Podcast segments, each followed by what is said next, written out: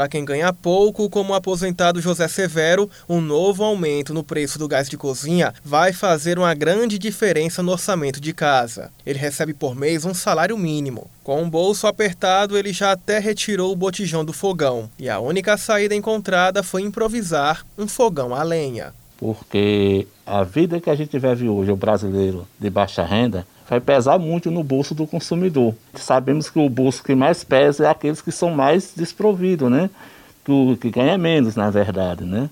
A base do assalariado. Seu Severo lamenta. Entre o gás e a alimentação, neste mês, ele preferiu comprar comida. Com alimentação, com certeza. Com alimentação, eu vou ali, pego o lenho, coloco aqui e cozinho. Eu acho que isso aqui não é só a minha situação, como de muitos brasileiros, né?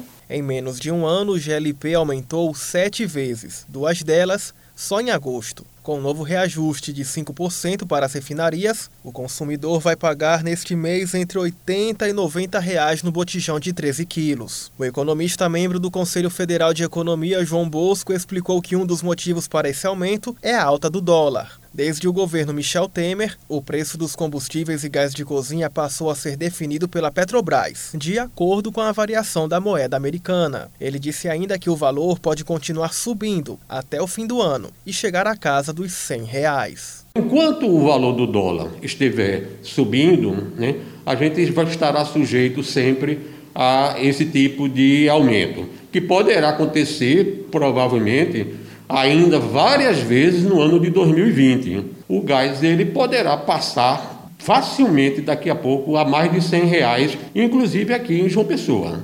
Uma alternativa para o gás render por mais tempo seria cozinhar alimentos em maior quantidade, guardando-os no congelador, já que a tendência de alta nos preços do botijão ainda deve permanecer neste mês e estaria ligada à temporada de furacões nos Estados Unidos.